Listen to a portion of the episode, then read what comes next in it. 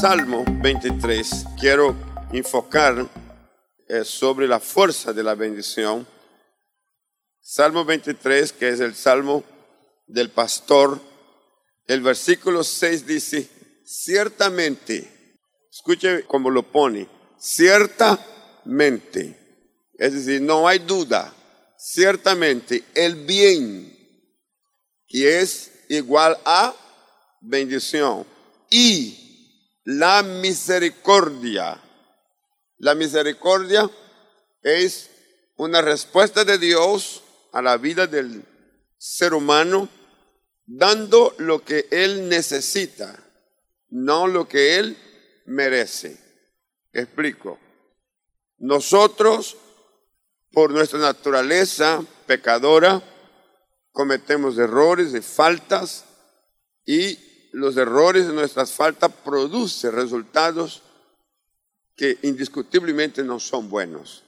Así que por nuestras faltas y errores merecemos un llamado de atención, otra vez un castigo, pérdida de algún bien y etc. Sin embargo, Dios, cuando la palabra dice se mueve a misericordia, Él no da lo que nosotros merecemos, sino dar lo que nosotros necesitamos. Fíjese, cuando una persona está alcanzada, está bajo la misericordia de Dios, está recibiendo mucho más allá de lo que merece. Está recibiendo lo que necesita. Porque de pronto merezco castigo, pero necesito perdón. De pronto merezco eh, eh, eh, que me quite pero necesito que me tolere, que me dé más tiempo, que me permita que lo que yo alcancé yo pueda disfrutarlo más o usarlo mejor. Entonces, es para darte la idea. Entonces el versículo 6 dice, ciertamente el bien y la misericordia me seguirán todos los días de mi vida. Me seguirán. ¿Cuánto tiempo? Todos los días de mi vida. Entonces, si usted ve la palabra me seguirá, es que en la medida que usted camine, el bien te va a seguir. En la medida que usted camine, la misericordia te va a seguir. Dígame algo, por favor. Qué tremenda garantía hay aquí. Tremenda garantía. Entonces, basado en eso, ¿qué es lo que usted y yo debemos comprender para mantenernos allí? Y, y voy a usar tres frases bíblicas o tres conceptos bíblicos que son muy importantes tenerlo en cuenta y nunca olvidarlo. El primero es redención. Redención. En Romanos capítulo 3, versículo 24. Romanos 3, versículo 24. Esta palabra Pablo la está dando a la iglesia que está en Roma y llama la atención de los hermanos para que entienda esta verdad. Dice, siendo justificados gratuitamente por su gracia, mediante la redención que es en Cristo Jesús.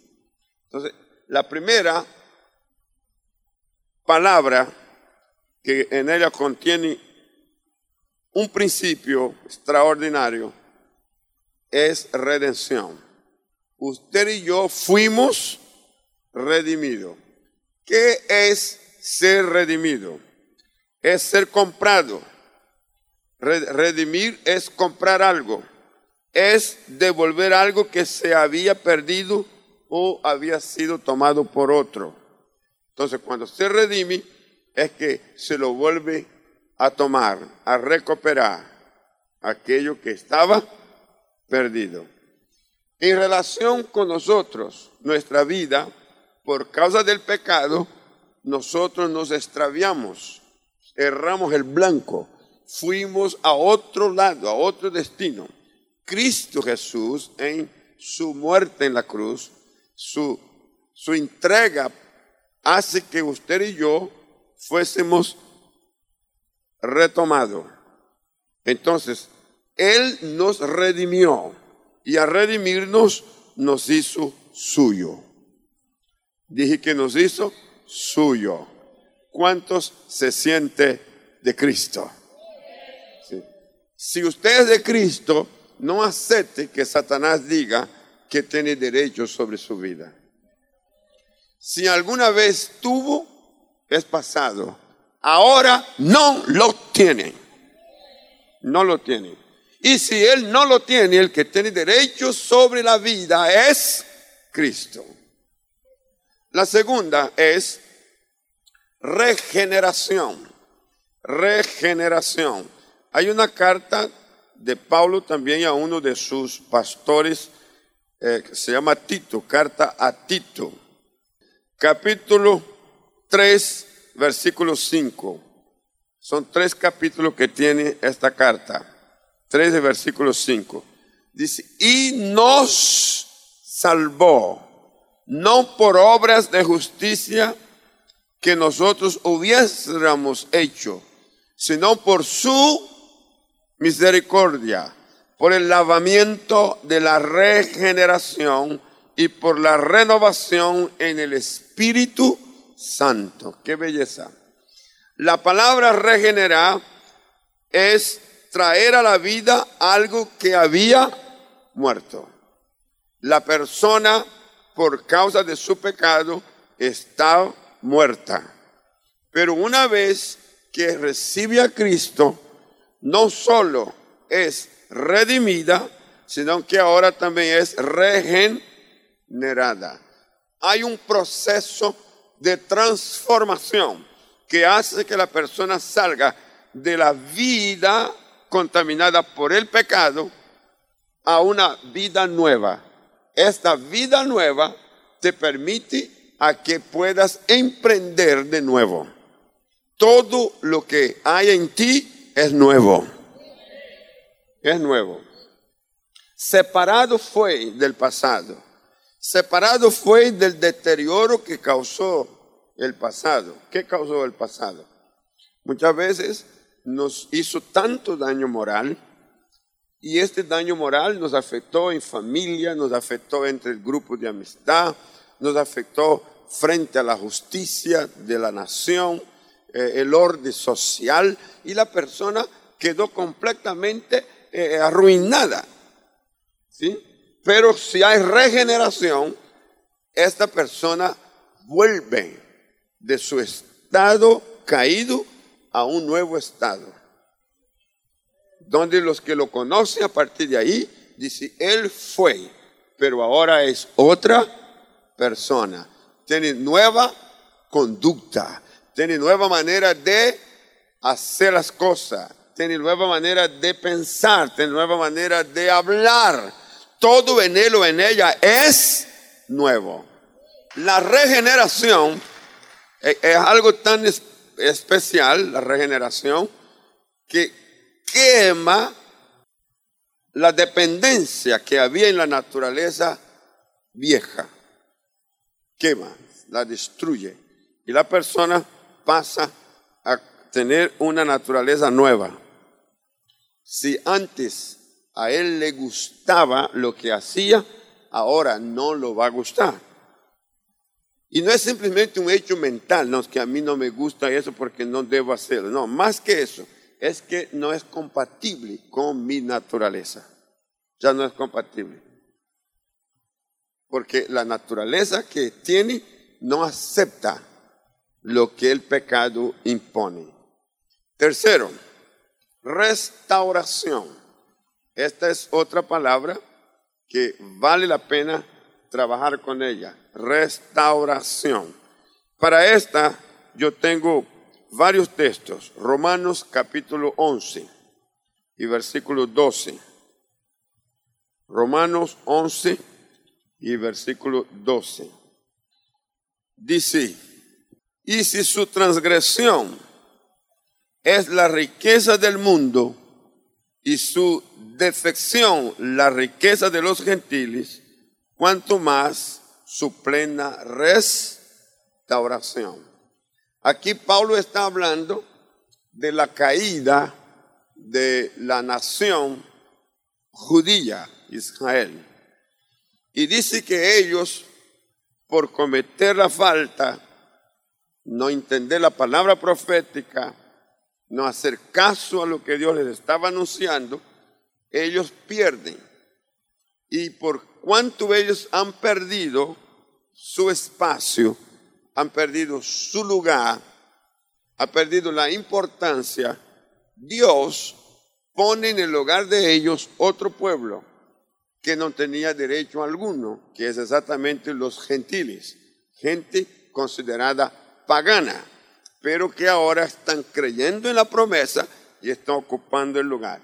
Entonces lo que Pablo dice es que en el día que la nación de Israel sea restaurada, cuando ella sea restaurada, en comparación con los gentiles, la vida de aquellos que no tenían antes derecho los igualó y aún los superó. Lo que quiero que usted note que la palabra restaurar es devolver algo a la posición o condición original. La imagen y la semejanza que Dios estampó en el hombre y se pierde por causa del pecado, en la restauración la vuelve a tomar. La vuelve a tomar. Así que usted en Cristo es imagen y semejanza de Dios. Cuando la palabra de Dios dice que usted y yo somos imagen de Dios, está diciendo que Dios nos ha proyectado. A mí me, me facilitó extraordinariamente cuando entendí eso, de que Dios me ha proyectado. Y la luz que sale de Dios en mi vida es mucho más clara que esta que está allí. Porque la luz que sale de Dios hacia mí y me proyecta, no solo me proyecta en una pantalla, sino que me proyecta en un mundo. En un mundo que es real. En un escenario donde yo puedo ser parte de él, donde yo puedo interactuar, donde yo puedo decidir, donde yo puedo tomar, donde yo puedo recibir y donde yo puedo dar. ¿Sí? Entonces, la otra frase es semejanza. Semejanza es hacer las cosas como aquel que creó. En este caso, Dios es un Dios creativo, es un Dios hacedor. La persona a que Dios creó puede realizar y hacer, cosas como Dios en la dimensión humana. ¿Eh? Usted en la dimensión humana está creado por Dios para hacer cosas como Dios. Efesios capítulo 5. Efesios 5. Fíjense lo que dice Pablo a esta iglesia. Dice, sed pues imitadores de quién? De Dios. ¿Eh? Sed pues imitadores de Dios. ¿Sabe que para imitar a alguien, ¿qué necesitamos? Conocerlo. El problema para muchos en imitar a Dios es que no lo conocen. Entonces, la falta de conocimiento de Dios hace que sea difícil imitarlo. Sea difícil. Pero si una persona tiene conocimiento de Dios y ve cómo Dios ha actuado, simplemente hace lo que Dios hizo o lo que Dios hace en la dimensión del cuerpo, en la dimensión, en la dimensión de lo natural en la dimensión del tiempo y el espacio. Pero, como usted es espiritual, usted puede manejar los dos mundos o los dos niveles, porque usted espiritualmente se conecta con lo sobrenatural y usted es sostenido por lo sobrenatural.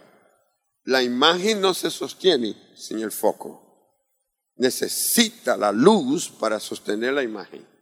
Así que usted y yo necesitamos de Dios para sostenernos como individuo, como persona, para poder actuar en la dimensión espiritual. y luego también actuar en la dimensión material, en la dimensión humana. Amén. Hay muchas preguntas que pueden surgir. Yo tengo respuesta y apelo siempre a ella porque usted la conoce. La conoce. Yo digo que para mí fue extraordinario que Dios me tomara desde donde yo estaba y me trajera aquí. Fue extraordinario. Yo, no puedo explicar más. Otro texto que tenemos aquí es, es Efesios capítulo 2, versículo 6. Estamos hablando de la restauración, restauración. 2 y verso 6 de Efesios. Dice, juntamente con Él nos resucitó. Asimismo nos hizo sentar en los lugares celestiales con Cristo Jesús. ¿Qué fue lo que hizo Él? Nos resucitó. Nos resucitó. Y a resucitar nos puso en lugares celestiales. La restauración nos pone en condición original. Dije que nos pone en condición original. Y no solo en condición original, sino que también nos pone en posición original. Una cosa que usted tenga, reciba el derecho de volver a la condición. Y la otra que usted ocupe la posición. Y en ese texto se está dando los dos. Se recupera la posición y se recupera la condición. Las dos. Ahora, primera de Pedro capítulo 2 versículo 9. Pedro 2, 9. Aquí tenemos una revelación increíble que trae el apóstol. Dice, mas vosotros sois linaje escogido. ¿Qué más? Real sacerdocio, nación santa, pueblo adquirido por Dios. Propósito, para que anunciéis las virtudes de aquel que os llamó de las tinieblas a su luz admirable. Fíjese, ahora hay un contenido, linaje, real sacerdocio y nación santa. Y en cuarto lugar, pueblo adquirido. Volvamos a ver el texto. Si la persona se da cuenta que es linaje escogido, no se rebaje, no lo dé por menos, no lo dé por menos. Sus derechos son sus derechos y estos son sus derechos espirituales. En el mundo espiritual, usted puede decir a Satanás, tú no puedes intervenir en nada, en mi posesión, ni en mi condición, porque mis derechos están sostenidos en Cristo. Ahora, cuando usted se, cuando usted se declara ahí, sepa que Satanás fue vencido por Cristo. Así que Satanás sabe que no puede nunca jamás nunca jamás recuperará su victoria. Nunca jamás. Él fue vencido una vez y para siempre. Usted y yo en Cristo somos más que vencedores. Dale un aplauso al Señor. Sí. Ahora, si somos linaje, voy a poner ejemplo de derechos para mí, que he aprendido a manejar eso viajando. Cuando uno está viajando y usted comienza a cubrir una serie de, de horarios de vuelo, las aerolíneas te da ascenso y te da una tarjeta que va subiendo de categoría. Comienza con una tarjeta común, luego te da otra que se llama platino o oro, luego te da una que se llama platino y luego te da otra que puede llamar platino ejecutivo, es la más alta en el caso de algunas empresas. Las personas que portan estas tarjetas tienen derechos, tienen derechos.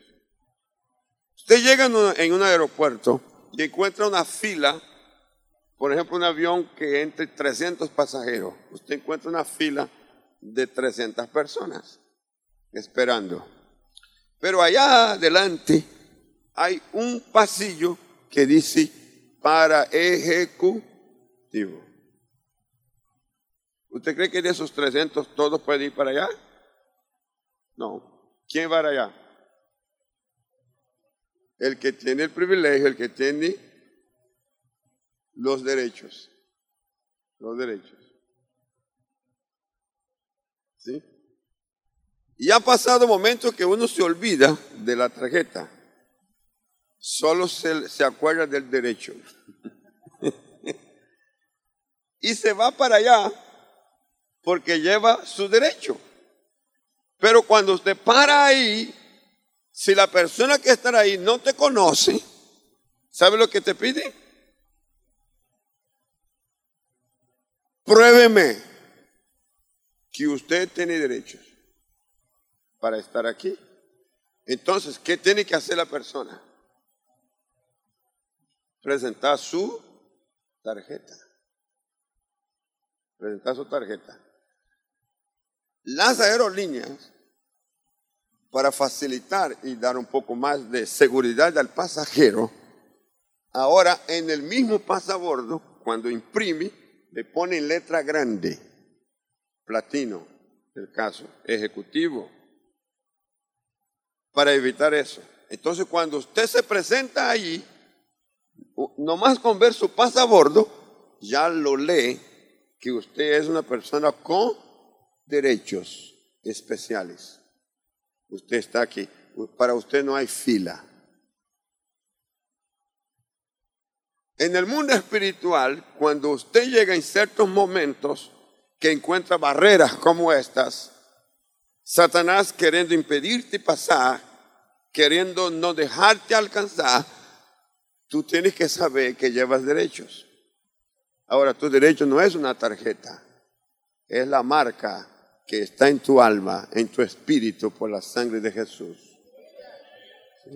Y cuando usted se aproxima, esta marca, esta señal, te dice que tienes derecho. No eres cualquier cosa, eres linaje escogido. ¿Cuánto da gloria a Dios por eso? Ahora, la persona tiene que hacerlo valer. Ahorita vamos a hablar de eso, que la persona tiene que hacerlo valer. Hay momentos que tiene que hacerlo valer porque va a haber pleito. Puede haber pleito.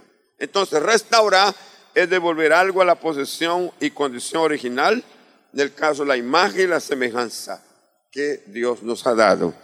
Con la imagen y la semejanza, usted recupera el, el poder de gobierno. Usted gobierna. Diga, yo gobierno. Y ese es el punto, gobernar. Y a mí me, me, encanta cuando estoy leyendo la palabra de Dios desde el Génesis hasta el Apocalipsis, la línea que apunta es gobierno, gobierno, gobierno, gobierno, gobierno, gobierno, gobierno. Y este gobierno comienza cuando uno puede tener sobre su propia vida. No intentes gobernar a lo que está a tu alrededor sin que primero tengas gobierno con tu propia vida. Porque si usted gobierna su propia vida, entonces usted puede gobernar el ambiente. Y si usted gobierna el ambiente, usted no necesita gobernar ni personas ni gobernar cosas objetos. Mire bien, cuando una persona tiene que hacer uso del orgullo excesivo para poder imponerse, cuando una persona tiene que hacer uso de la ira para imponerse, es porque es débil en el ambiente. Es débil. Una persona que tiene poder y autoridad y gobierno, y gobernando a sí mismo, no necesita imponer nada,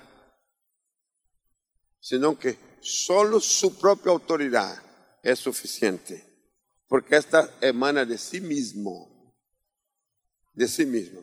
Basta con que sea firme en cualquier postura contraria y inmediatamente lo otro cede, porque no sabe que no puede en contra tuya. Tengo tres cosas. Una es a recuperar mi posición y mi condición, recupero la bendición de mi alma. Mi alma está bendita. Mi alma. ¿Qué es mi alma? El centro de mis emociones. Si yo puedo emocionalmente sentirme bendecido, nadie me lo quita. Por eso mi saludo o respuesta a los saludos que me dan es bendecido, prosperado y en victoria. A mí me pregunta, ¿cómo está pastor? Bendecido, prosperado y en victoria.